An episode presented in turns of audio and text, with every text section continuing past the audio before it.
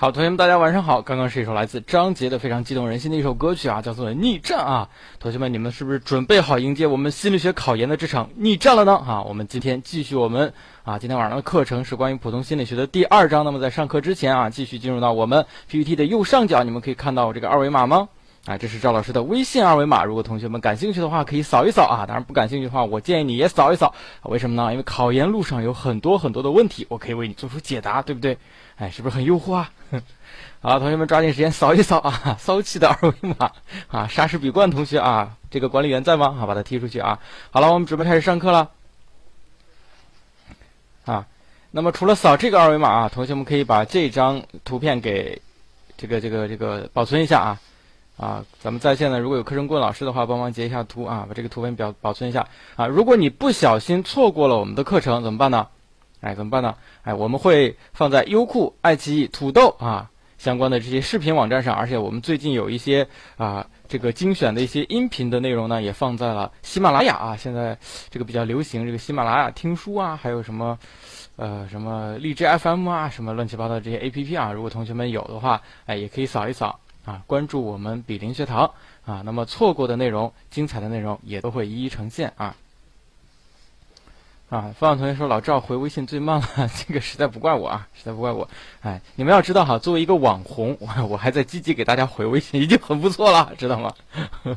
啊，我会尽可能的回每一个人啊，但是尽可能啊，尽量尽量。好了，我们正式进入哈。那么在此之前呢，我们先回顾一下咱们昨天晚上的课程，你们还有没有印象？昨天晚上我们都学了些什么？昨天晚上我们都学了些什么？哎，我们昨天晚上学了普通心理学的第一章啊，一共三个部分的内容，分别是四六七的结构啊。同学们啊，这个表现非常的好，就说明下去之后确实有做功课、有复习啊。那么分别是心理学的研究对象、心理学的研究方法和心理学的理论流派啊。我们一起来回顾一下心理学的研究对象。那么既然是四六七四个方面的研究对象，分别是哪四个方面？还记得吗？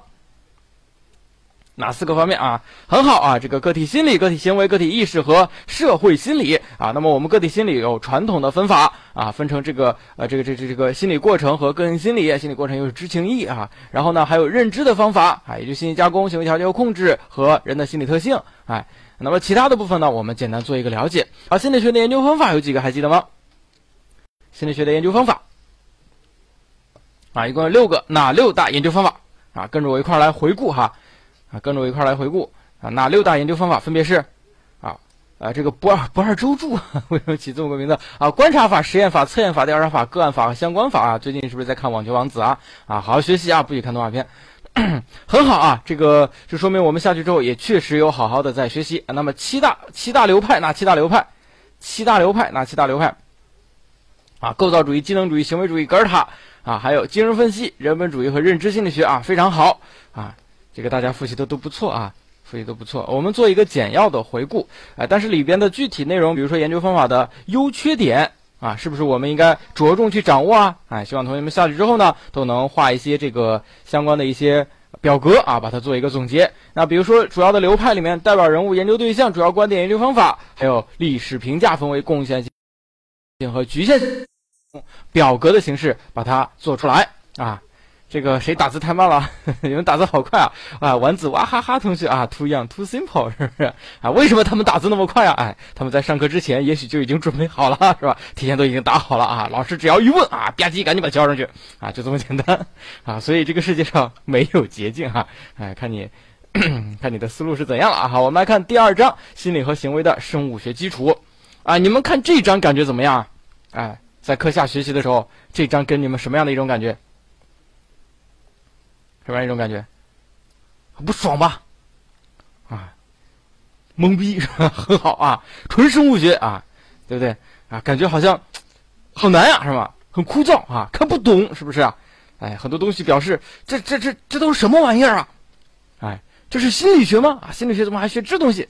哎，你们要知道哈，这个曾经哈，赵老师辅导过一个同学啊，很久很久以前啊，辅导同学，然后他说他想考心理学的研究生，我我问他为什么想考心理学研究生，他说我对心理学感兴趣，啊，我对心理学感兴趣，非常感兴趣，啊，我说你感兴趣，那行，那这个样子哈，我推荐你一本书啊，就是这个彭丹林老师的普通心理学啊，顺便说一句，有同学说老师啊，我们学校可能重点考梁金建老师的心理学导论啊，你总说普通心理学，普通心理学，你不讲心理学导论，你给我讲普通心理学干什么啊？我很无辜啊，我很无辜。这个普通心理学和心理学导论就是名字不一样，其实都一样啊，就是名字不一样啊。对，就是一个意思啊。那继续说啊，这个同学呢，他就拿到了一本普通心理学啊，完了之后呢，过了一个星期，他告诉我说说老师，我不想考了。哦，为什么不想考了？就是这第二章，就我才看到第二章，我就发现这都什么玩意儿，根本看不懂哈！我现在不感兴趣了，把书往我身上一扔啊，他就走了啊！我刚想叫住他啊，已经来不及了。我其实想告诉他，咱们心理学考研专业课满分三百分里面，这个他最不想看的、不感兴趣的，然后拦住他的这一章，一共占多少分，知道吗？哎，占多少分，知道吗？通常情况下，无论是统考也好，无论是自命题也好，一般情况下啊，同学们答得很好，一般情况下占两分啊。不这样，就三百分里面占两分，啊，所以，所以，因为这个事情啊，你就放弃了心理学，我觉得太可惜了啊。同时也说明了一点，说明这章呢没有那么的重要，没有那么的重要。因此，同学们在复习的时候呢，要能够分清重要和不重要，分清这个重难点、次重点啊，这样的话你学习起来才会比比较有效率，对不对？哎，有同学说了啊，那第一章呢？哈，第一章呢少的话占两分。多的话，有可能就占三十分了。为什么会占三三十分这么多啊？哎，因为这个七大流派啊，随随便便拿出其中的一两个，就是一个三十分的大题；随便拿出一个，就是个三十分的大题。哎，是不是很重要啊？对不对？研究方法随便拿出一个，哎，也是可以作为一个十分的简答题，也是没有问题的，是不是？哎，所以同学们这个要注意啊。那有同学问了，老师，这个普通心理学或心理学导论这么多章节哈，我哪分得清楚哪些重要，哪些不重要？每一个章里有不同的知识，我怎么知道哪个重要哪个不重要？是不是？哎，在这在这里，赵老师要给大家传授一个秘诀，好吗？哎，同学们，你们把小耳朵竖好了，你们有有可能的话，拿出笔哈，在你们书上写下来啊！哎，我告诉同学们，一般人我不告诉他，哎，有些东西你可以简单看，啊，甚至直接 pass 掉的不重要的内容，啊，一个基本的评判方法是什么？知道吗？基本的评判方法是什么？哎，什么是重要的呢？就是心理学家捣鼓出来的，就是重要的；不是心理学家捣鼓出来的，它就不重要。什么意思啊？哎，咱们看一下第二章“心理和行为的生物学基础”。请问这部分的内容是心理学家捣鼓出来的吗？不是吧？在心理学家之前就有了。对，这是生物学家捣鼓出来的。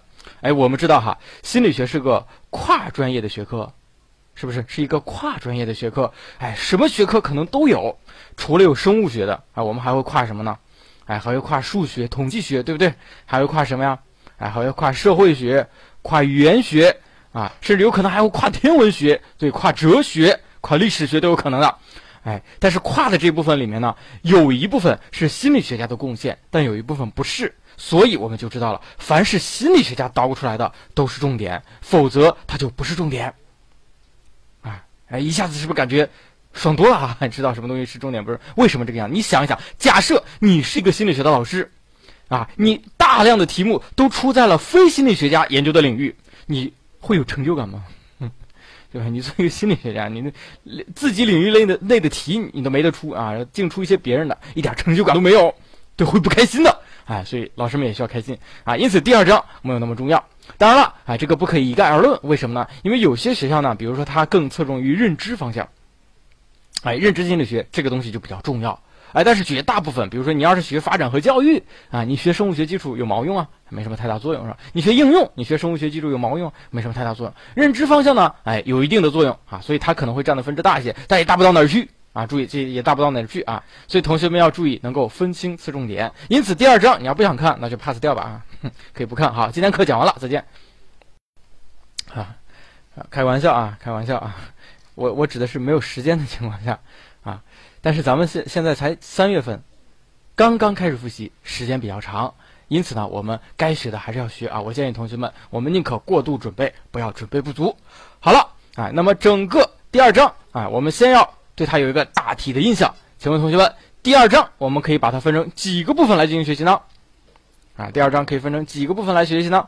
哎，通常情况下，我们可以把它分成三大块来进行学习。哎，分别是神经系统的基本结构，啊，我们又要了解一些基本的东西啊，比如说什么是神经元呀，啊，什么是神经系统啊，神经系统又怎么分呢？这些基本的东西。哎，那么第二就是大脑皮层及其机能，哎，它包含感觉区、运动区、言语区，我们还要学一个单侧化优势。那还有第三大部分就是脑机能学说啊，就是脑机能学说。这里面我要强调一点啊，咱们刚刚说了，凡不是心理学家捣鼓出来的玩意儿都不是重点。那如果是心理学家捣鼓出来的玩意儿，哪些是重点，哪些不是重点呢？同学们可以记上两个字：咱们所学的所有的内容涉及到理论。就是重点，凡涉及到理论，哎，就是重点。为什么？为什么涉及理论就是重点？哎，因为什么心理现象各种东西呢？哎，它是描述性的，但是理论呢，它就是心理学家智慧的结晶。你想想啊，你学了一堆东西，研究出一堆东西，哎，什么情况下代表你学有所成了呢？哎，你能抽象出它内在的规律，能够找出它的本质，对不对？哎，凡是涉及到理论，你智慧的结晶就是重点。所以咱们第二章哈，整体来说不重要，但相对来说最重要的部分就是脑机能学说。为什么？它是智慧的结晶，对，它是一种总结。哎，这个同学们就要分清重点了。好，一共是三大部分，然后我们分别来看一下啊，分别来看一下啊。那么首先我们先来看一下第一部分啊，神经系统的基本结构。哎，首先我们要了解的啊，最基本的东西叫做神经元啊，叫做神经元。哎，它是结构和功能的基本单位。同学们要注意哈，这是结构和功能的基本单位啊。它可不可以再接着细分呢？它是可以细分的。哎，但是再细分呢，就不具备有独立的结构或独立的功能了啊。所以它是结构和功能的一种基本单位啊。那么它它包括这个啊，这个这个这个胞体、树突、轴突三个部分啊。这些东西比较基本哈，我们记一下就行了。啊，有同学经常问老师，为什么它叫树突，呃，它叫轴突，是吧？啊，这个树突和轴突它到底有什么区别？树突内部又是一种什么样的结构？轴突又是如何起作用的？啊，非要问我这些问题，我就建议同学们 pass 掉。啊，再往细的东西你不需要知道，懂了吗？记住即可，记住即可。啊包括它的分类啊，分为内导神经元、外导神经元、中间神经元，我们要知道。啊，还有一个很重要的细胞叫做神经角质细胞。那么神经角质细胞有四大作用，同学们要把它稍微记一记啊，稍微记一记啊。你要暂时记不住也没有关系啊，暂时记不住的话，总结几个关键词，先搁到那儿就行了。哎，我们主要是做一个了解，尤其当我们第一轮复习的时候，这部分的内容要求同学们记忆的这个程度不高，所以同学们简单做一个了解啊。那包括这个突触也是这个样子的，哎，比如说它分为这个突触前成分、突触后成分，还有突触间隙。啊，这个这几个分类啊，我们大概知道啊，就是一个突触，它分成几个部分啊，以及兴奋性突触和抑制性突触，它分别起一个什么样的作用，简单做一个了解即可啊。那么相对来说，这部分比较重要的是什么呢？这部分比较重要的是周围神经系统和中枢神经系统，尤其是中枢神经系统啊，什么神经啊，胶质细胞啊，好吧啊，我发音有误，胶质啊啊，胶水的胶啊，是胶水胶吧？是胶质啊，胶质。好，我们看周围神经系统和中枢神经系统。那么周围神经系统呢？哎，周围神经系统呢？哎，同学们在解剖上啊，把它分成十二对脑神经和三十一对脊神经，知道即可。从机能上啊，分成这个躯体神经和自主神经啊，分为躯体神经和自主神经。然后这个自主神经呢，比较有意思，哎，它又叫植物性神经。它又叫植物性神经，它是在我们的内脏系统中才有的。它在一定程度上有可能会影响到我们的一些其他心理现象，但是一般情况下我们可能感觉不到。哎，你们有没有看过一本书啊？这个赵老师在在很小的时候读过一本书，这本书叫做《非法智慧》，你们有没有看过啊？哎，好像还有部电视剧还是什么玩意儿啊？也是叫做《非法智慧》啊，当年很火的，那很火的。哎，有同学看过啊？有同学没看过啊？小表哥说 木有是因为太老了。嗯，啊，我很受伤啊。这里面就是讲到什么呢？就讲到有一个非法组织啊，他们通过在人的体内啊，人的这个植物性神经系统那儿植入一片芯片，而改变人的这个呃，改变人的这个神经结构啊，同使人在比较短的时间内拥有超人的智慧啊，所以叫做非法智慧。但实际上是啊，被那群人给控制了哈。这个就不讲了啊。反正我们知道哈，就是这个植物性神经系统是很重要的。那它分为这个交感神经系统和副交感神经系统，知道即可，知道即可。好了，我们来看一下这个中枢神经系统啊。中枢神经系统呢？哎，简单来说是大量神经细胞集中的地方，包含两个方面啊，包含两个方面，哪两个方面？啊，请问中枢神中枢神经系统包含哪两个方面？对，包含脊髓和脑。同学们在看书的时候，有可能会发现这个中枢神经系统说：“老师不是两个方面，好多个方面，对不对？好多个方面啊。”其实，在很多书本上在写的时候呢，它这个逻辑结构有一定的问题啊。就是说，比如说这个脑干、间脑、小脑、大脑，它们应该统称为脑，统称为脑。它和脊髓是并列的啊，就是脑和脊髓是并列的一级。啊，那么脑干、间脑、小脑是属于脑之下的啊，是属于脑之下的。哎，同学们要注意。那么其中有一个词，这个词呢，哎，这个同学们可能会在理解上有点歧义，叫做大脑，叫做大脑。我们一般意义上说的大脑，哎，可能是整个的这个脑，但在我们这里面讲到的大脑，哎，它是一种狭义的大脑，它还有另外一个别称，叫做端脑，啊，叫做端脑。啊，同学们可以简单记一下，端啊，就是左右两端的端啊，叫做端脑。这是脑，嗯，那么我们看脑的时候，我们会发现一个问题啊，发现什么问题呢？比如说，同学们，哎，同学们，我们无论是哪本书上，哎，咱们都会写到眼脑，哎，眼脑呢，它有一个很重要的作用，哎，它控制这个呼吸和心跳，因此叫做什么？叫做生命中枢，啊，这个眼脑在哪儿知道吗？哎，眼脑就在我们的后脑勺啊，同学们啊，你们现在哈，现在。把你们的手握成一个小拳头，握成一个小拳头，哎，然后举高，啊，朝着自己后脑勺，梆来那么一下，啊，看一下是一个什么样的感受啊？有同学有没有趴桌上起不来了？哎，就说眼脑是处于我们后脑勺的这个地方，啊，哎，我们经常看一些影视作品啊，比如说有一部非常著名的小说啊，著名的小说讲的是呢，这个这个一个猴子。啊，和一个这个这这这个这个和尚啊，不是一个和尚，一个和尚啊，和一个和一个这这个随从啊，带着一只猴和一头猪去西方这个这这个游历的这样的一个故事，里面就讲了啊，那个和尚他老爹有一天在船船上啊，被一个呃心怀叵测之人后脑勺邦叽来那么一下啊，他就掉河里起不来了。呃，这个《西游记》对《西游记》，这个这还有什么好怀疑的吗？啊，这个东西呢叫做生命中枢，很重要。这个我们可以把它记住，对吧？哎，好像很简单了。哎，那么接下来我再说，还有个东西呢，叫做什么？叫做桥脑，叫桥脑。它它起到一种桥梁的作用，所以叫做桥脑。它起什么作用呢？叫做中枢神经与周围神经传递信息的必经之地，好像也很重要啊。传递信息的必经之地，对，桥脑也叫脑桥啊，有人说叫脑桥，它起了一个连接的作用。哎，你能把它记住吗？哎，我这样一说，你好像也能把它记住。好，哎，完了之后呢，还有一个东西叫做中脑，中脑它作用很大，它起一个什么作用呢？哎，它在这里面存在一个视觉和听觉的反射中枢，视觉和听觉的反射中枢，啊，也就是说我们的眼睛看到的东西，我们耳朵听到的东西，啊，都要经过于此，它对我们的视觉和听觉起控制，啊，视听反射中枢。当我说完三个的时候，你是不是脑子就有点混了？刚刚说的。哪三个来着？反正好像三个都挺重要的，是吧？三个中枢。哎，我还没有说完呢。还有一个东西，这个东西叫做丘脑。啊，丘脑，丘脑是个什么东西呢？它是所有感觉神经的中继站，除嗅觉以外，啊，除嗅觉以外，所有的感觉神经都要经过这里，啊，都要经过这里上传到大脑皮层，啊，它还是个中继站。哎，想一想啊，想想我们刚刚学的几个，完了吗？没完，还有个东西叫做下丘脑。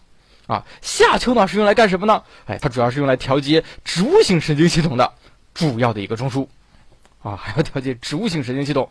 好了，我一共说了五个不同的脑，分别是五个不同的中枢，你搞清楚了吗？搞清楚了吗？会不会在说我已经死了是吧？哎，啊，讲到第一个的时候还很很简单嘛，so easy 是吧？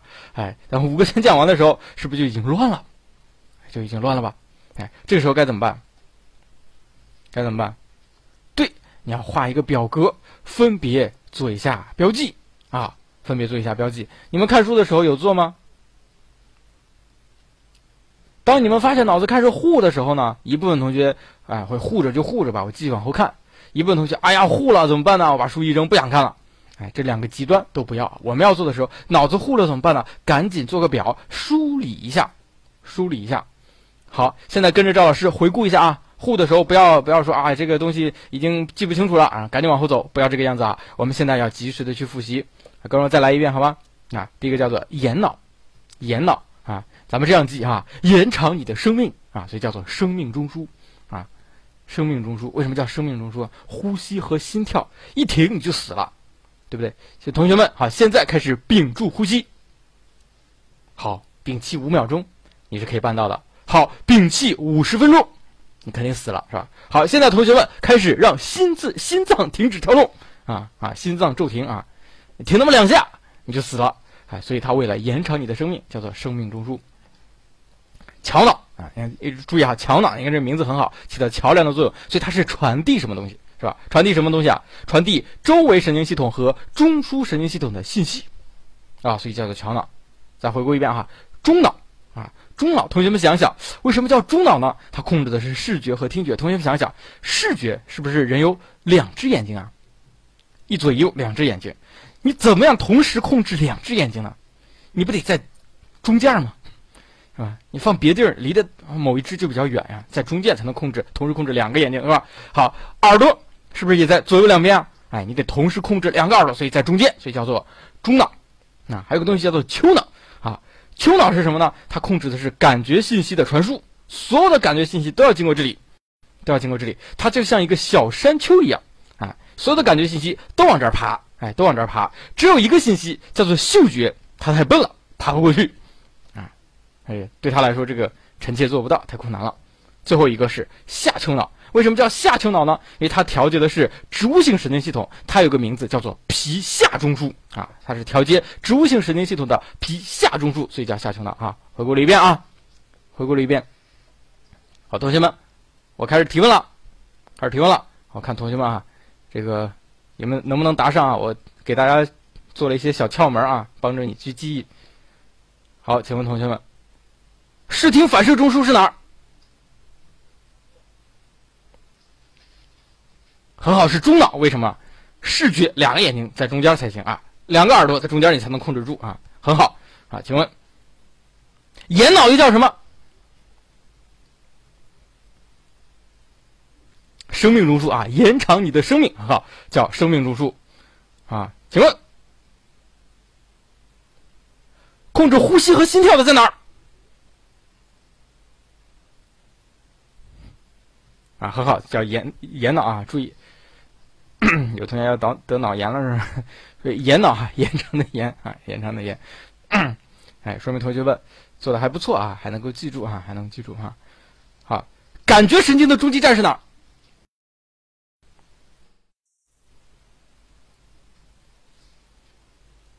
丘脑啊，很好，丘脑啊，还不错啊，还不错。下来之后复习一下啊，为什么呢？哎，因为这几个中枢啊总是搞不清楚。既然搞不清楚呢，老师就喜欢问。就喜欢出题考你，哎，你越搞不清楚，我越考你，看你学的扎实不扎实啊。那么除此之外，其他的要不要学呢？哎，当然也是要学的。哎，比如说这个脑干网状结构啊，它主要控制的是什么？觉醒和意识状态啊，还分为上行网状结构和下行网状结构。然后除此之外呢，还有这个小脑，小脑主要干嘛？哎，控制你的平衡。哎，有些同学平衡比较好，可以单脚独立啊，站几分钟啊，站五分钟都没有问题。啊，有些同学平衡感就不好啊，这个走着走着突然就摔倒了啊。那么还有像这个边缘系统啊，边缘系统呢，它与这个记忆啊，哎，与这个情绪啊都有一定的关系。那么边缘系统我们要知道的是什么呢？哎，要知道是什么？哎，就是在种系进化的这个过程中，哎，哺乳动物以下的这些动物是没有边缘系统，所以这个东西比较高级啊，比较高级。哎，当然了，还有大脑，就是端脑。哎，我们通常情况下指的这个大脑，指的就是端脑。哎，一般是这个在大脑最外层的一部分啊，相对来说是最外层的一部分，包括这个灰质和白质。啊，我们知道灰质呢是我们大脑皮层，也就是说，我们几乎所有的这个高级的一些意识活动啊，都是在大脑皮层当中去完成了。它是我们整个人体的一个指挥塔。啊，整个人体的一个指挥塔。哎，我们简单学到这些啊。那么这些细节呢，同学们能记住就记，记不住怎么办呢？哎，我们先把它以框架图的形式先把它给列出来，哎，保证我们的这个知识结构相对来说比较完整就可以了。啊。穆小青说：“老师，我的脑子已经成浆糊了啊，已经成浆糊了。浆糊怎么办？浆糊就先 pass 吧啊。下去之后，拿相对来说大一点的时间列一个框架，哎，把它梳理一下，记不住拉倒啊。以后我们有的是时间回来记，好吧？啊，五大中枢稍微记一下，我给你们做了个总结，这个相对来说还容易点吧？还容易点是吧？还可以啊，五大中枢还可以吧？还可以啊，其他的列个框架啊，有个标记就 O 了。啊，这是神经系统的一些基本结构，相对来说比较基础啊。讲的东西呢比较多，但是对我们心理学呢没有什么太大的影响和帮助，所以考的部分也不多。如果说非要考，最容易考的就是这中枢执行系统啊，中枢神经系统，中枢神经系统里面的脑的部分，这是最容易考的。好了，接下来我们进入到大脑皮层及机能这部分的东西，要求同学们要掌握了。掌握到什么程度呢？哎，我们先来看一下大脑皮层感觉区及其机能，它分成几个不同的感觉区。哎，哪几个不同的感觉区呢？比如说视觉区、听觉区、啊，机体感觉区啊。我们来看一下，这是一个人脑，能看出来这是个大脑吗？好，请问同学们啊，这是一个大脑的侧面图，侧面图，二维码一会儿结束的时候再给大家扫啊。侧面图，好，你能看出来？眼睛应该是在左边还是在右边啊？或者脸在左边还是右边？很好，左边哈，也 看不懂啊，在右边，为什么呢？哎，因为感觉右边这个东西比较像脸，啊，这东西比较像一个脸是吧？我就很纳闷啊，同学，你的脑子是直接 直接长到你的脸上的吗？啊，那下面这玩意儿是什么？啊，喉结吗？戳出来了，啊，所以注意哈，这边是脸。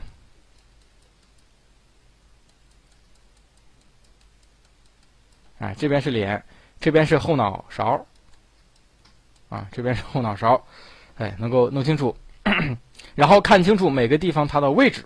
哎，你看这个额叶，它为什么叫额叶呀？它为什么叫额叶？它在额头上嘛。哎，你看，很简单啊。为什么叫顶叶呀？在头顶上，是吧？这叫顶叶。哎，心理学家也也也也很懒。起这么个名字啊，应该是生物学家也很懒啊。你看这边有个枕叶，为什么叫枕叶啊？因为在枕头嘛，啊，哎，枕你睡觉的时候是不是枕头的位置啊？好，这个枕叶控制的是什么？哎，这个枕叶反射的是什么？是视觉。为什么是视觉呢？咱们想想，眼睛在什么地方？眼睛应该是在这个地方。哎，眼睛。哎，这个是眼睛啊，很漂亮的一只大眼睛啊，啊，那眼睛和枕叶好像离得蛮远的呀，啊，它是怎么控制呢？具体怎么控制我也不知道哈，你问生物学家去，好吧？他们研究出来，反正就是枕叶啊，它反射的是人的视觉啊。我怎么记呢？啊，我们知道哈，咱们都学过物理学，有个东西叫做光沿直线传播，所以当一束光穿过眼睛，照在哪儿啊？哎，刚好照在我们的枕叶上，你们看是不是这个样子啊？嗖的一下。刚好照在这个枕叶上啊，你们可以拿个手电筒照一下自己的眼睛，你们后脑勺就亮了啊。所以你就这样记住，所以视觉对应的就是枕叶啊，对应的就是枕叶。哎，那听觉对应的是哪？对应的是这个小表格啊啊，我不想占你便宜啊，我年龄也没有那么大啊。听觉对应的是颞叶啊，为什么是颞叶？你们看颞字啊，颞字，颞字左边是个怎么写？哎，一耳一双，你看。两只耳朵，它控制的自然就是颞叶了。所以颞叶有有几个？哎，颞叶在人的大脑两侧，一边一个，一边一个。哎，它对应的是人的视觉，它产生初级形式的视觉啊。那么还有一个叫机体感觉区，哎，我们大体知道它位于中央后回就可以了啊。具体中央后回是在哪儿？你要是不学认知，你可以不用知道啊。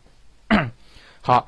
简单能够知道它们的对应关系啊，就是视觉区对应的是枕叶，听觉区对应的是颞叶，感觉肌体感觉区对应的是中央后回，知道就可以了。很重要的一点在什么呢？在于身体各部位和其感觉区的投射关系。这个投射关系的规律必须要记住，叫做左右交叉，上下导致，头部正直。什么是左右交叉呢？哎，就是说你左眼看到的东西投射到哪儿？投射到右边。我刚刚什么东西讲错了吗？视觉对应的枕叶，听觉对应的颞叶，机体感觉区对应的中央后回啊！我要是说错了，纠正一下。啊。好，左眼投射到人的右脑，右眼投射到人的左脑啊。为什么呢？我也不知道。反正我们就记住光沿直线传播啊，所以一束光从左眼射进来，嗖的一下啊，照到右脑上啊；右眼射进来，嗖的一下照到左脑上。你们就这么记，哎，而且刚好是左右是交叉的，啊，哎，这个小表格问 why 是吗？我也不知，这不是心理学家研究的，懂吗？啊，一定要注意，这不是心理学家研究的，生物学家已经有了，我们就知道就行了。哎，no why 啊，那上下导致，什么叫上下导致呢？那比如说我们的感觉啊，比如说我们的感觉，感觉的投射区，假设我们找一位人，找一位同学出来啊，比如说灰灰仔，啊，小灰灰，嘿嘿，把小灰灰拽出来啊，干什么呢？我们要做一个实验啊，在脑子里面插上电极呀，或者说给你做一个扫描啊，看一下你脑是如何活动的。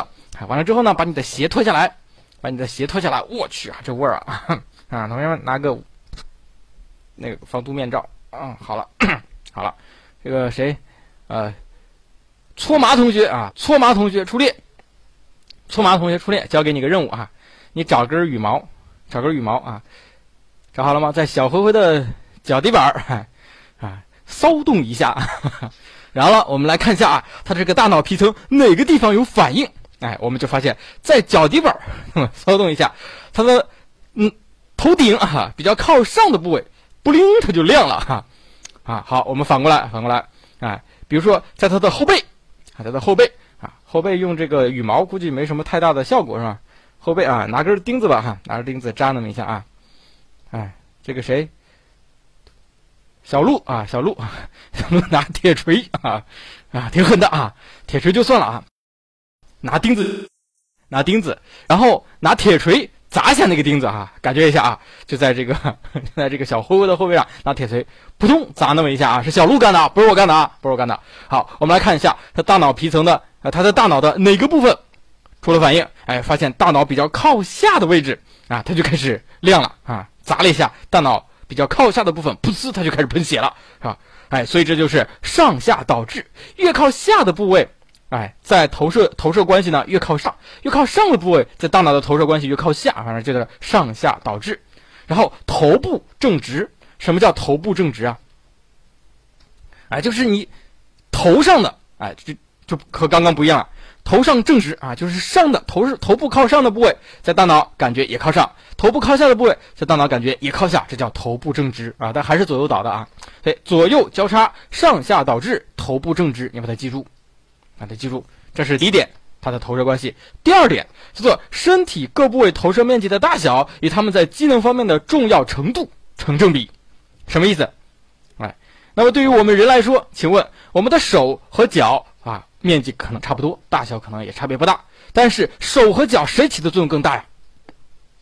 谁起作用更大？显然手起的作用更大，对不对？哎，所以我们再找一个同学啊，比如说找这个谁？找这个小薄荷啊，小薄荷很可爱，小薄荷出列啊，手也小小的，是吧？脚也小小的啊，都差不多啊。完了之后呢，哎，我们在他手上做一个实验啊，做个什么实验？做个什么实验？你们说做个什么实验？嗯，手上做个实验啊，又钉钉子，扎针，你都喜欢扎针是吧？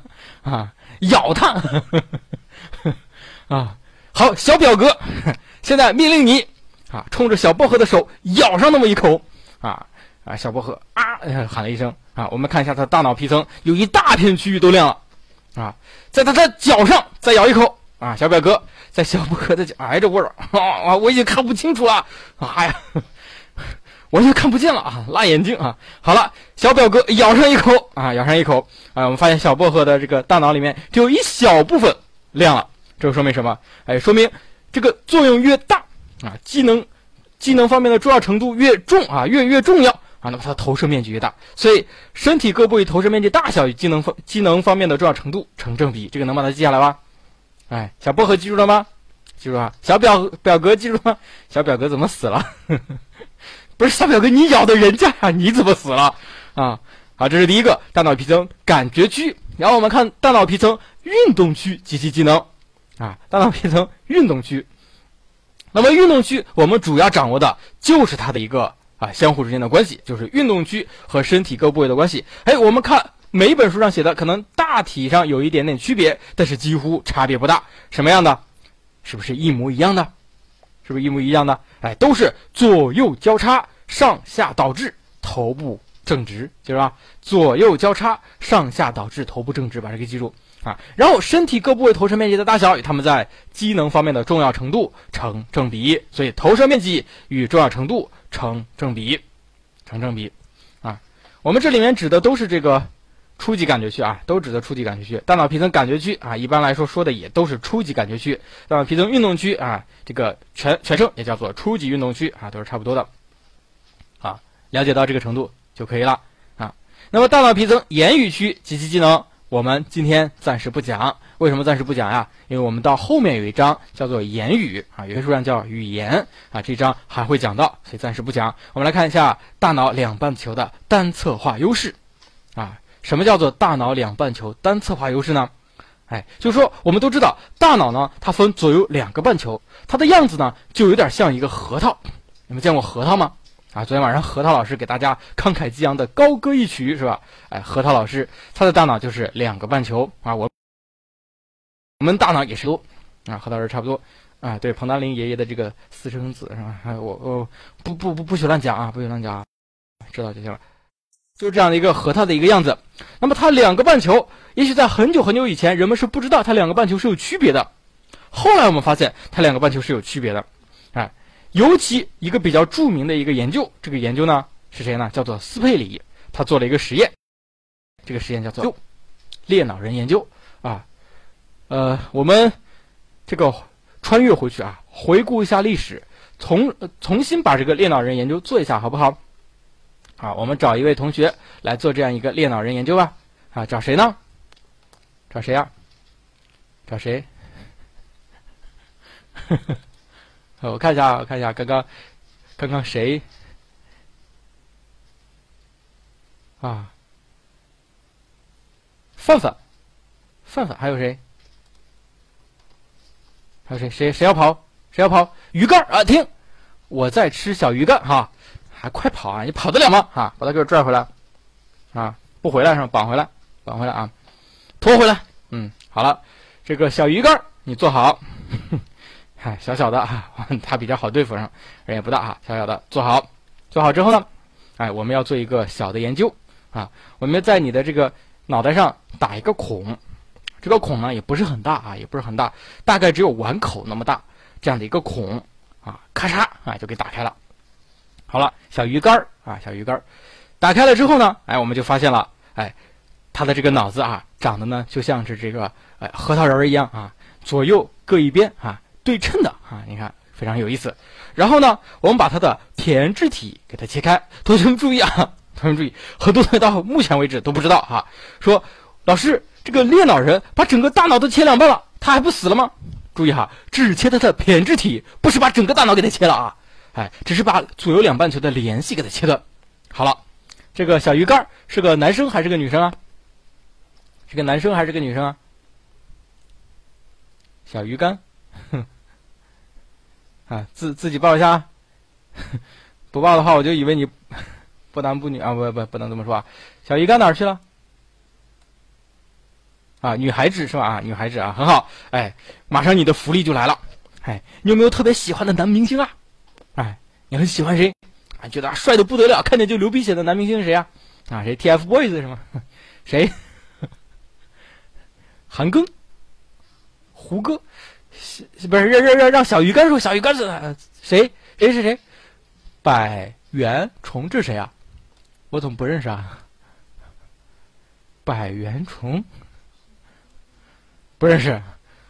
这这这这已经是零零后的。我真不认识啊，真不认识，啊，我感觉已经落伍了，好吧？要不我们找一个找，我去，糖葫芦啊，就长这个样子啊！好，同学们可以看一下啊，这就是小鱼干的偶像啊，百元虫啊，你很喜欢他吧？很喜欢啊，我我真不认识啊，我回去得补一补啊，要不然跟你们没有共同语言了。好，赵老师神通广大，就把百元虫给绑了过来，坐在小鱼干的对面，好。坐在小鱼干的对面，啊，坐好了，哎，小鱼干很兴奋啊，很兴奋。好，现在我们要做一个实这样的实验啊，一个什么样的实验呢？一个什么样的实验呢？哎，我们让小鱼干挡住自己的一只眼睛，把他的右眼挡住，好不好？哎，把他的右眼挡住啊！拿一个一片纸也好，一本书也好，把右眼挡住，只留下他的左眼，只留下他的左眼。好看，盯着这个百元虫啊，是叫百元虫吗？是这么叫的吗？啊，盯着它，盯好了。好，百元虫啊，他会听赵老师的话，他是赵老师的这个脑残粉。好，你现在开始把你的外套脱掉，好，脱掉，啊，把你的衬衣脱掉，好，脱掉，把你的背心脱掉，啊，脱掉，啊，小鱼干开心坏了，是不是啊？啊，对不对啊？对对，就这样的一个画面哈。好，把你的牛仔裤脱掉，好，把你的秋裤脱掉。把你的棉裤脱掉，把你的毛裤脱掉，好，不能再脱了啊，就这个样子。你为什么穿这么多？我也不知道。好，就这么样的，是这样的一个过程啊。好了，哎，这个我们问小鱼干，你看到了什么？你猜小鱼干会怎么说？那小鱼干会怎么说？他会说：“我什么也没有看到。”为什么？你们知道为什么？同学们注意哈。这个大脑两个半球啊，斯贝里就研究了，发现每个半球的作用不一样。控制言语、控制语言的这部分在哪个半球啊？在左半球。同学们注意啊，在左半球。但是看到这个百虫、百百百元虫啊，看到百元虫的是哪个眼睛呢？是左眼。同学们，左眼投射到哪个脑了？左眼投射到哪个脑？左眼投射到右脑，对，左眼投射到了右脑。可是语言呢，在左脑投射呢，在右脑，中间的联系又被切断了，所以他的言语区无法说出他看到了谁，可以理解吗？所以问他你看到了什么？啊，这个小鱼干说：“我什么也没有看到啊！”啊，但是明显他的这个鼻血流的满地都是，是吧？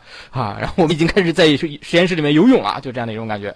哎，显然他说说了谎，但他自己都不知道。这就是当年斯佩里的一个裂脑人研究，啊，斯佩里的一个裂脑人研究。当然了，这个赵老师给大家讲的时候，哎，难免有些夸张的成分在里面。但当年斯佩里确实就是这么做的，基本的实验原理就是这个样子。而且斯佩里还真的做过，让一个女被试啊看一个这个这个这个男明星的照片啊，然后这个女被试的脸唰就红了，然后问他看到了什么，他说他什么也没看到啊，就这样的一个过程。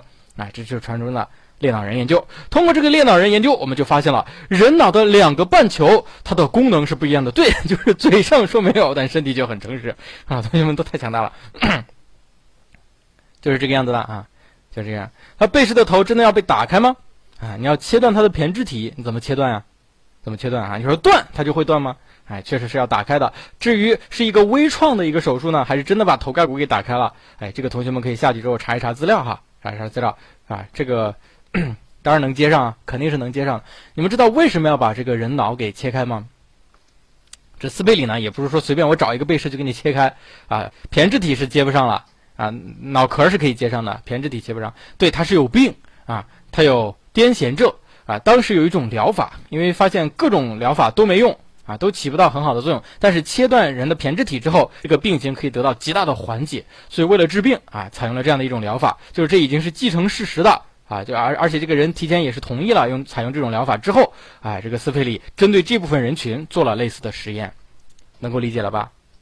嗯，当然斯佩里的这个实验研究呢也有一定的争议啊，不过总体上来说啊，总体上来说他对整个啊脑科学的贡献也是非常大的啊。我们知道了，人大脑左右半球是不一样的，比如说人的左半球主要控制的像言语、阅读、书写、哎数学运算、逻辑推理等等。而右半球控制控制呃，主要负责的是啊，像这个艺术欣赏呀，啊情绪呀，空间关系呀等等的啊，这个雕塑啊，舞蹈啊等等的。哎，我们是不是发现好像左半球更像宅男是吧？对不对？右半球更像才女，有没有这种感觉啊？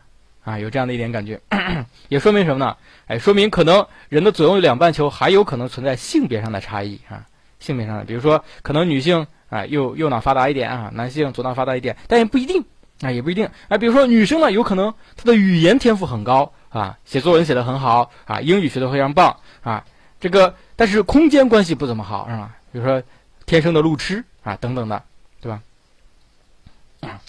所以我们简单的了解哈，简单了解，但是也并不是绝对的，只是发发。现了有这样的一个球是不对称的，啊，这就是斯佩里的裂脑人研究，它证明了两半球单侧化优势啊，单侧化优势有个体差异的哈，还是有个体差异。这个莎士比冠同学啊，不用担心啊，啊，长了男生的大脑，你数学比较好是吧？啊，没关系，咱们现在呢，哎，也不乏很多女汉子嘛，无所谓啊，开玩笑。好，刚刚就是大脑皮层及其机能啊。然后呢？啊，声音断断续续的吗？声音怎么样？声音是断断续续的吗？啊，真的？嗯，不早说。我把这个话筒拔了再插一下。好，现在好点了吗？同学们，现在好点了吗？还是有时候会断是吗？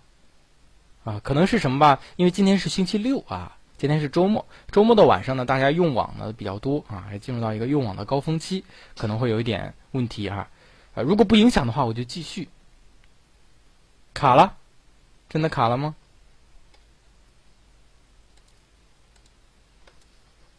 好，那我们继续吧。啊，不影响的话，我们继续好吗？好，那么接下来我们就进入到我们的脑机能学说。啊，脑机能学说啊，我们知道了，这个脑机能学说它作为理论的部分，相对来说更加的重要啊，它往往都是重点中的重点啊。那么脑机能总体上来认识下，一共分为几个不同的脑机能啊，几个不同的学说啊。先整体看了一下，哎，发现有五个方面的学说，分别是定位说、整体说啊、机能系统说、机能模块说。和神经网络学说，啊，那么其中相对来说最重要的是什么呢？最重要的是前三个，啊，定位说、整体说和机能系统说，啊，那么机能模块说和神经网络学说相对来说比较前沿一些，啊，就是比较新，而且比较抽象，对不对？那比较抽象怎么办呢？哎，同学们简单看一下，能记住就记，记不住暂时过就行了。那么前三个最重要，啊，前三个最重要。好，我们先来说一下定位说，啊。定位说最早起源于什么呢？起源于加尔的颅相说。什么是颅相说呢？就看你的颅骨、你的头骨具有什么样的特点。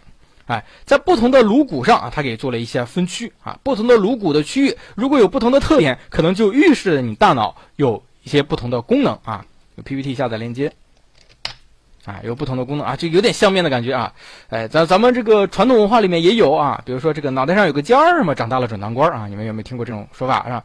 啊，周老师脑袋上有个尖儿啊，也没当到什么官儿啊。这就是什么？这就是颅相说啊。这个颅相说呢，显然没有什么科学依据啊，是不是？没什么科学依据。美人尖指的是发际尖好吗？我说的是。颅骨的尖，好吗？赵老师已经没有美人尖了，曾经有没有我已经不记得了。好，这就是颅相说，没什么科学依据，但它给我们一个启发，什么样的启发？大脑有可能它是分区的。那么后面确实就有人发现了这个大脑的分区啊，比如说。有一个人叫做布洛卡，我们刚刚没有讲到的地方，哎，但是我提到叫做布洛卡区啊，这就是言语运动中枢发现这样的一个区域，控制人语言的运动。而威尔尼克发现了一个区域，它控制什么？它控制的是语言的听觉啊，你是如何听的？就是不同的区域起着不同的作用啊。那再比如说，有一个医生来自加拿大，哎，他用电刺激人大脑的颞叶的时候，发现，哎，开始能够激发人对于童年的非常非常清晰的回忆。啊，这个医生叫做潘菲尔德，就发现颞叶可能和人的记忆有关，而刺激其他地方可能就没有这个反应啊。这些都支持了定位说，定位说，所以定位说有一定的科学依据，它最早起源于加尔的颅相说。但是有些心理学家啊，有些脑科学家他就不同意了啊。比如说有两个人，一个叫弗罗伦斯，一个叫做拉什利，他们做的实验研究呢，哎，结论大体是差不多的。最大的不同点在于什么呢？弗罗伦斯他是用鸡和鸽子做实验。啊，用鸡和鸽子做实验啊，而这个拉什利呢，他用小白鼠做实验啊。为什么用小白鼠啊？啊，因为这个小白鼠呢，首先它是哺乳动物，你看鸡和鸽子它是鸟类，哺乳动物呢更接近于人类。而且我们知道实验室为什么用小白鼠呢？因为小白鼠的很多生理结构非常非常接近人，不是因为它可爱是吧？它好养倒是真的啊，好养，繁殖力强啊，是不是？啊，这是倒是真的。更重要一点，它很接近人类。也不知道为什么，它很接近人类啊，无好吃啊，你们太重口了啊，要小清新一些好吗？小白鼠啊，赵老师，赵老师曾经有一只小白鼠啊啊，但是它已经寿终正寝了。小白鼠的它的这个寿命有限啊，两年差不多就寿终正寝了啊。对它这个，它过了幸福的一生，幸福快乐的一生啊。后来我问了一下，说一般说比较长的可以活三年啊，为什么我的小白鼠两年就就死掉了啊？这个核桃老师啊，核桃老师他生物学学的非常好，他就跟我讲，我猜是因为你喂的东西太多了，吃的太好啊，最后就死得早。所以同学们，咱们在座有没有吃货？不是撑死了，他倒不会天天吃撑，但每天都能吃的很饱，而且各种吃的啊，各种好吃的，我一应一应俱全啊。你们知道，我给他买了三辈子他都吃不完的东西啊，随便吃啊，就那种的。所以吃好，所以吃货们哈，以后我们要这个悠着点儿，好吧？啊，不说这个，总之呢，就是小白鼠更接近于人，所以拉什利用小白鼠做实验呢，代表性更好一些，哎，代表性更好一些。那么他们得出了两条原理，一条叫做军事原理，一条叫做总体活动原理。什么叫军事原理？什么叫军事原理？哎，就说大脑皮层各个部位。几乎以均等的程度对学习发生影响。比如说，现在让你们学一个东西，比如说你们现在在比邻学堂听课，好，你们大脑皮层的哪些地方现在是激活的呢？几乎各个地方都是激活的，啊，大家同样的在进行学习，啊，同样就进行学习，这叫均势原理。各个部位几乎以均等的程度对学习产生影响，对学习产生影响，啊，啊，外面有两只狗狗在吵架啊。第二个呢，叫做总体活动原理。什么叫总体活动原理呢？哎，咱们书上写的是啊，学习活动的效率与大脑受损伤的面积大小成反比，而与受损伤的部位无关。啊，这句话听的好像有点云里雾里的，到底是什么意思呢？哎，我给大家举个例子就行了啊。什么叫学习效率呢？啊，举个例子啊，哎，你你们收啊收，把注意力集中到这儿，好吧？集中到我身上啊，不要集中到狗身上，好吗？好，这个谁？啊，喵喵喵喵是吧？啊，好，喵了个咪的哈，初恋啊，喵喵喵喵喵喵啊，好，就对，就就你啊，不要往别看，就你啊，喵喵。好了，我们现在要做一个实验啊，做一个什么样的实验呢？哎，看你学习活动的效率与你大脑受损伤的面积有一个什么样的关系啊？好，现在我要损伤你的大脑，喵喵，啊，损伤你的大脑，怎么损伤呢？哎，损伤一平方纳米的区域，啊，一平方纳米的区域，就这么小。这个，呃，用用用这个各种技术手段吧，反正各种技术手段，啊，拿一个特别特别细的一个小针针啊，在你的大脑皮层上轻轻的、轻轻的点那么一下啊，赶紧收回来啊，一平方纳米啊，里面有几个细胞死掉了啊，大脑皮层几个细胞死掉了。好，现在啊，问小喵喵啊，有什么感觉？啊，没什么感觉是吧？没什么感觉啊，死了几个细胞还行啊。啊，你现在让你学什么东西？比如说啊，现在。啊，背一句话啊，赵老师好帅啊，重复一遍啊。苗苗说：“赵老师好帅，很好，你看记得非常的清楚啊。”这就是什么？学习活动的效率好像冥想，对不对？好，现在用另外一个方法了。好，另外一个方法，要不我们换个人吗？哼，苗苗说什么？好，不换啊，还是你啊。本来还想换个人呢啊。好，喵，还是你。哼，喵了个咪的。好，做好了。现在呢，我们继续损伤你的大脑。但是刚刚呢，只损伤了一平方纳米，现在不行了。哎，现在我们要把你的大脑损伤的面积达到百分之多少呢？哎，达到百分之百。咔嚓。好，现在喵喵，啊，你重复一句话，重复一句话啊，你说啊，喵喵很舒服啊，重复一句话。咦，你怎么不说话了？说明什么？说明学习活动的效率已经无限趋近于零了。你们看到了没有？当受损伤的面积越小。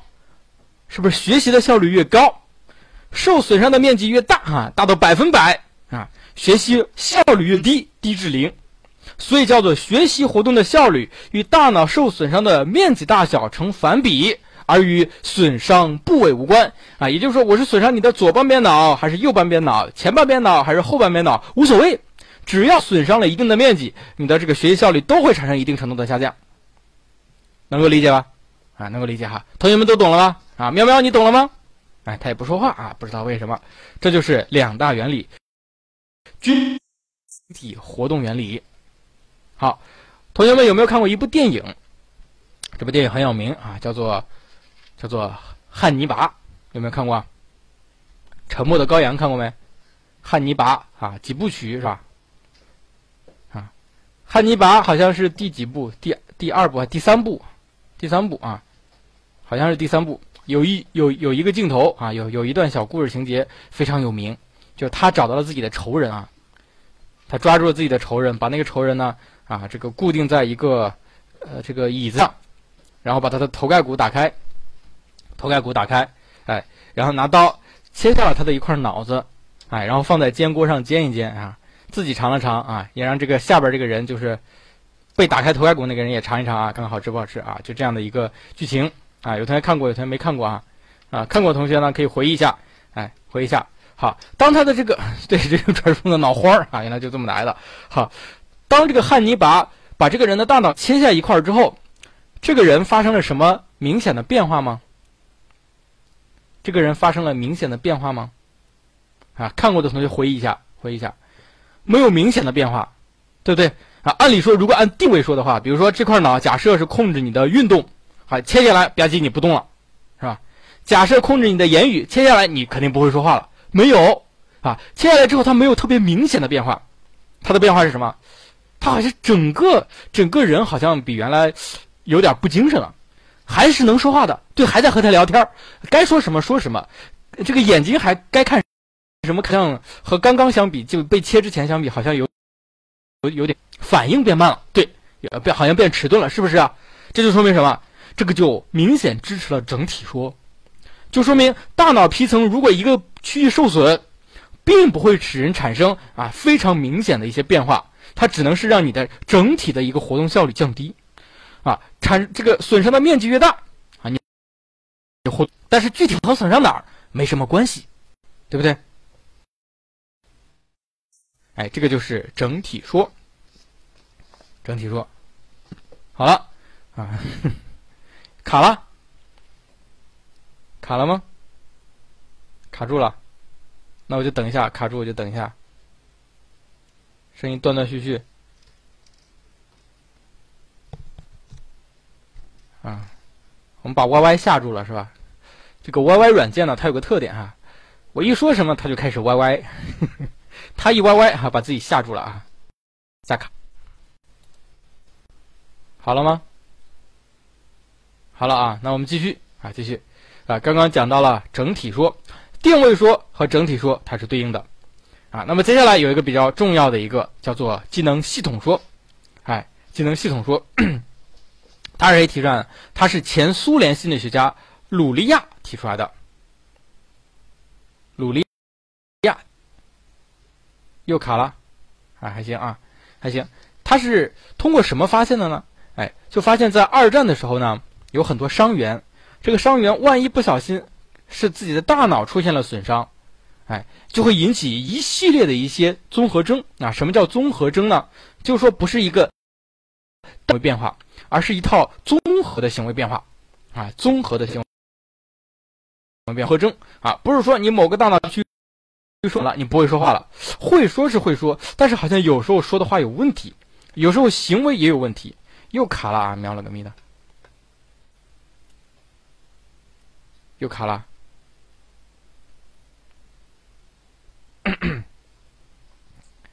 这样吧，同学们啊，你们等我半分钟，我重启一下电脑啊，半分钟。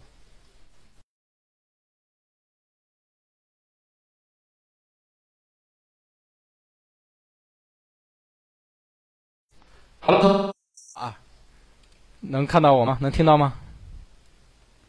能听到吗？嗯，我重启了一下电脑啊。哎，老师是超级电脑，非常快啊！好，可以看到 PPT 吧？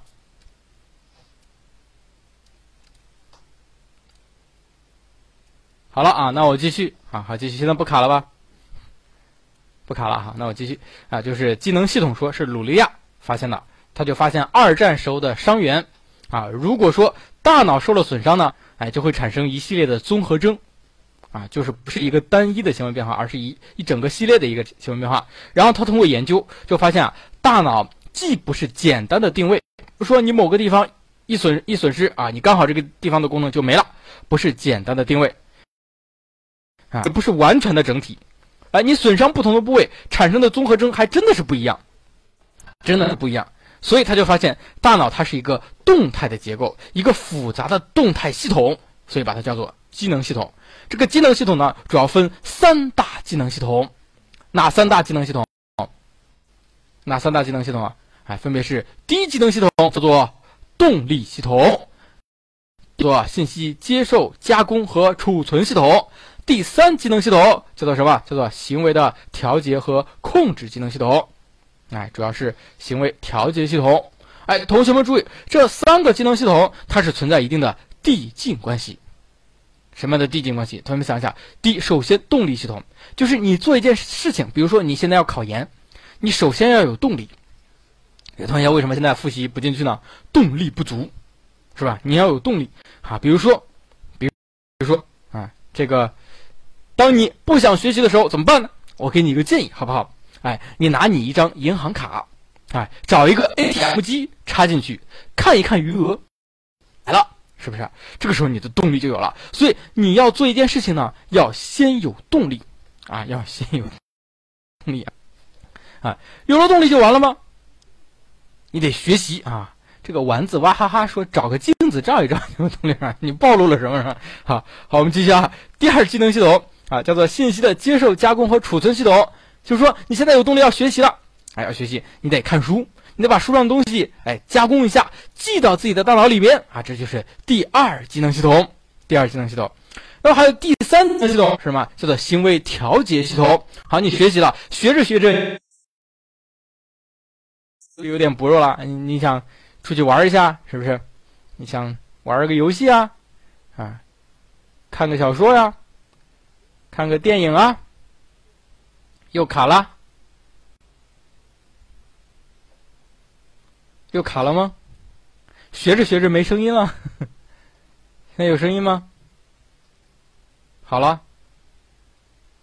啊，我这边好像显示的应该是没有问题，但是还是有个别同学的这个网络状况也可能是不大好啊。这个 Y Y 现在越来越不像话了，啊，我一激动就卡啊。那好，我我平复一下我的心情啊。好了，那学着学着，哎，你想出去玩了怎么办呢？你就得调节你的行为是吧？所以你的行为还要进行调节和控制。所以三个机能系统，哎，由低到高，由前到后，分别是动力系统、信息的接受加。加工、储存系统以及行为调节系统，这三个系统记住了没有？好，我我提问一下，好吧？提问一下，好，这个机能系统说谁提出来的？鲁利亚，非常好啊！第一技能系统叫什么？叫动力系统。第二技能系统叫？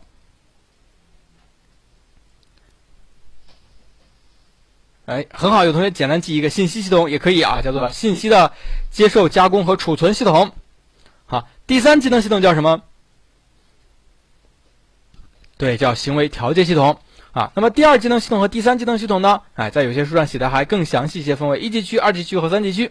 同学们现在记不住啊，记不住就先 pass，先过。记住的话啊，你就记，反正能记就记，记不住拉倒。哎，但是建议你在列框架的时候，你要写上啊，比如说。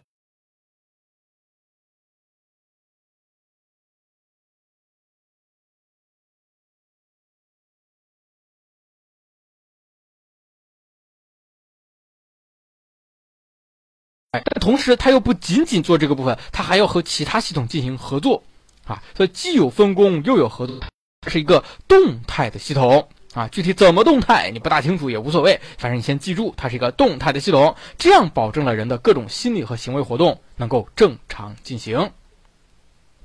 又没声了。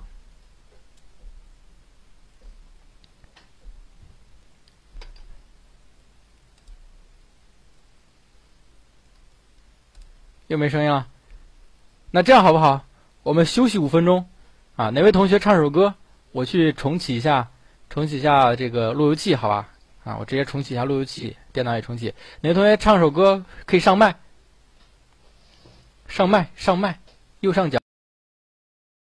啊，你放一首歌也行。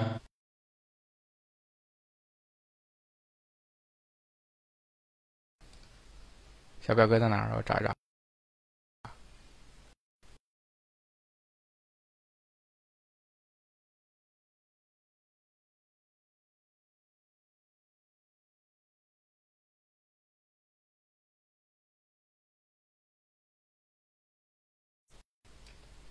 小表哥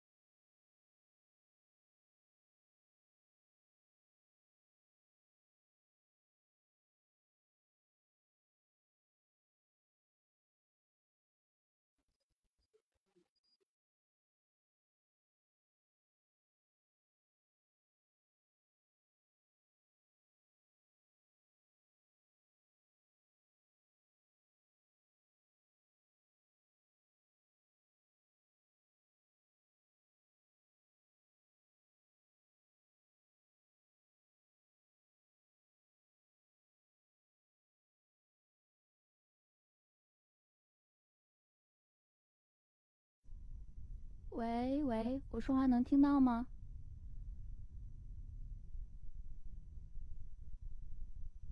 好，那我给大家放首歌吧。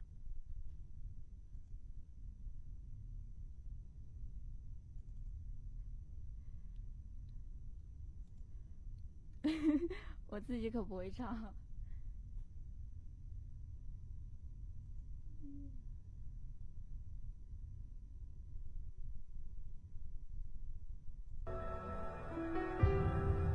声音小吗？哦，我加一下声音。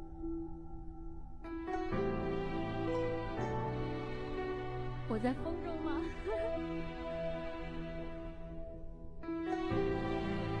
主要是我的话筒有一点远，我把它拿近一点。哦，你们听到了？哦，对，前段时间追太子妃追的比较厉害啊，都已经追很久了。哎，我们的老老赵。怎么还不上来呀？你们不要夸我声音好听。管理能给发个马甲吗？这世间有没有传说？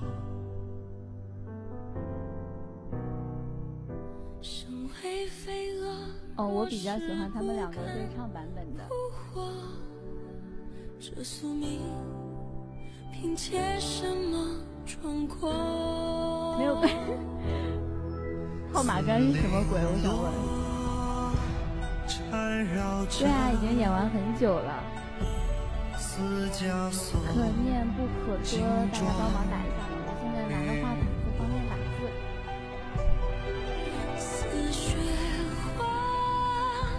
报名就给发马甲了。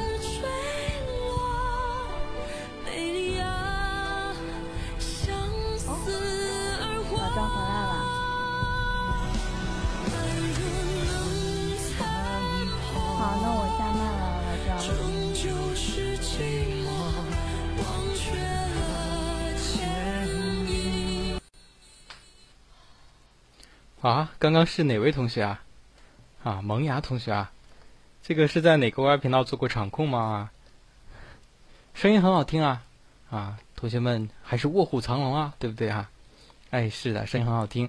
那这样子好不好？我们以后上课的时候，课前或者是课中，哎，这个同学们如果哎有好听的歌曲啊，或者有些同学自己会唱的话，我们可以上麦来。啊，课前如果同学们有兴趣的话，我们提前啊一二十分钟进频道啊。我们过去有位同学。在比邻学堂哈，有有有几位同学唱歌非常的好听，啊，咱们比邻曾经还有一位签约歌手啊，叫做小八零幺，啊，后来没有正式签啊，但是口头表示签约歌手，唱歌非常好听，啊，每堂课前都会给大家唱一首，啊，真的是这个很怀念啊那个时候，啊，那如果同学们有兴趣的话，下次也继续啊，啊，本来都快讲完了啊，只差这么一点了，但是网络不大好，继续啊，我们刚刚讲到了这个机能系统说啊。那么机能系统说呢，三个子系统分别是，啊，分别是动力系统、信息接受、加工和储存系统以及行为调节系统，啊，行为调节系统，啊，那么最后的就是机能模块说和神经网络学说，啊，那么这两个学说咱们就暂时不讲了，同学们下去之后自己看一下，看，要是看不懂的话就过啊，就过，不用深究啊，能记住好了啊，那我们现在回顾一下。我们其实只差这一点内容就要上完了。好，我们先来回顾一下，咱们今天都学了哪些内容啊？我们一块儿来回忆一下啊。今天都学了哪些内容？我们今天学习了第二章心理和行为的生物学基础，一共分为几大块啊？三大块，分别是三四五，很好啊。同学们的这个概括能力已经非常强了啊。三指的是神经系统的基本结构，分三个部分啊，分别是啊神经元。突触、周围神经系统和中枢神经系统。那么，其中中枢神经系统里面有五大中枢，要求同学们以一个表格的形式把它给列下来。四指的是大脑皮层及其机能，分别是大脑皮层感觉区及机能、大脑皮层运动区及机能、大脑皮层言语区及机能以及两半球单侧化优势。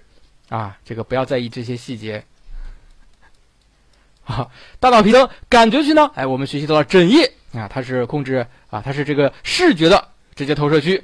啊，颞叶它是听觉的直接投射区，还有中央后回它是机体感觉区。好，身体部位和感觉区的投射关系，以及身体部位和这个运动区的投射关系呢，是左右交叉、上下导致、头部正直。身体各部位投射面积大小与它们在机能方面的重要程度成正比。啊，同学们，你们也复习到这么溜才可以哈。那 两半球单侧化优势主要讲的是斯佩里的裂脑人研究。最后一个啊，最后一个叫做什么？叫做啊，这个这个这个脑机能学说，一共有五大学说。五大学说分别是定位说、整体说、技能系统说、技能模块说和神经网络学说。定位说呢，主要讲了啊加尔的颅像说啊布洛卡布洛卡区和威尔尼克区的发现啊以及潘菲尔德的实验证明。整体说主要是两个人，一个是弗洛伦斯用鸡和鸽子做实验，一个是拉什利用小白鼠做实验，他们产生了两条原理，第一个叫做军事原理，第二叫做总体活动原理。然后是机能系统说啊，机能系统说是由鲁利亚提出来，认为人大脑是一个动态的系统，分成三个系统，分别是动力系统、信息接受、加工和储存系统以及行为调节系统啊。最后是机能模块说和神经网络学说。好，同学们复习第一轮就应该达到至少这样的一个熟练程度啊，至少要达到这样的一个熟练程度。当然了，我只用几分钟的时间给大家做了一个总结，同学们你们下去之后还可以稍微长一点点，比如说用十分钟概括一下整章的内容。啊，对，有同学说了，这个裂脑人研究的这个具体研究，能不能看一下呢？建议同学们买一本书，叫做《改变心理学的四十项研究》啊，去买这样的一本书《改变心理学四十项研究》。这本书呢，哎，我们心理学啊，凡是学心理学是必看的，啊，是必看的。它虽然不直接考，但是建议同学们没事儿可以翻一翻啊，对你理解心理学也非常有帮助。而在你复试之前，这本书里面很多内容可能会成为你复试的一个重要的一个这个信息库啊，重要的信息库啊，可以买一本。第几版无所谓啊，这个无所谓。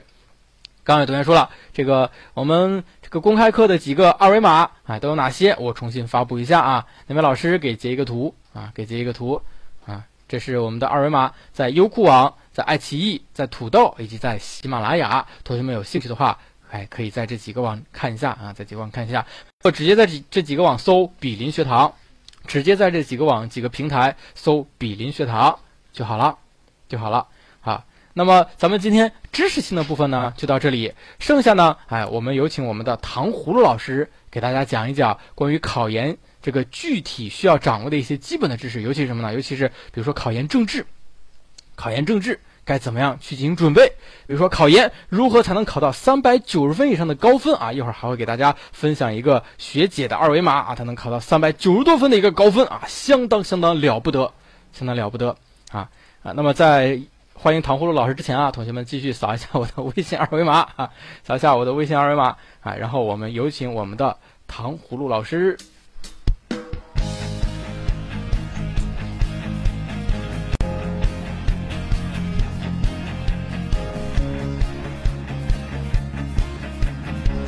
Hello，大家好，可以听见吗？听见请打一，听见请打一。好的，好的，我是一个自带 BGM 的男人。好的，大家在听过这首愉快的歌曲之后呢，老师今天会将开始。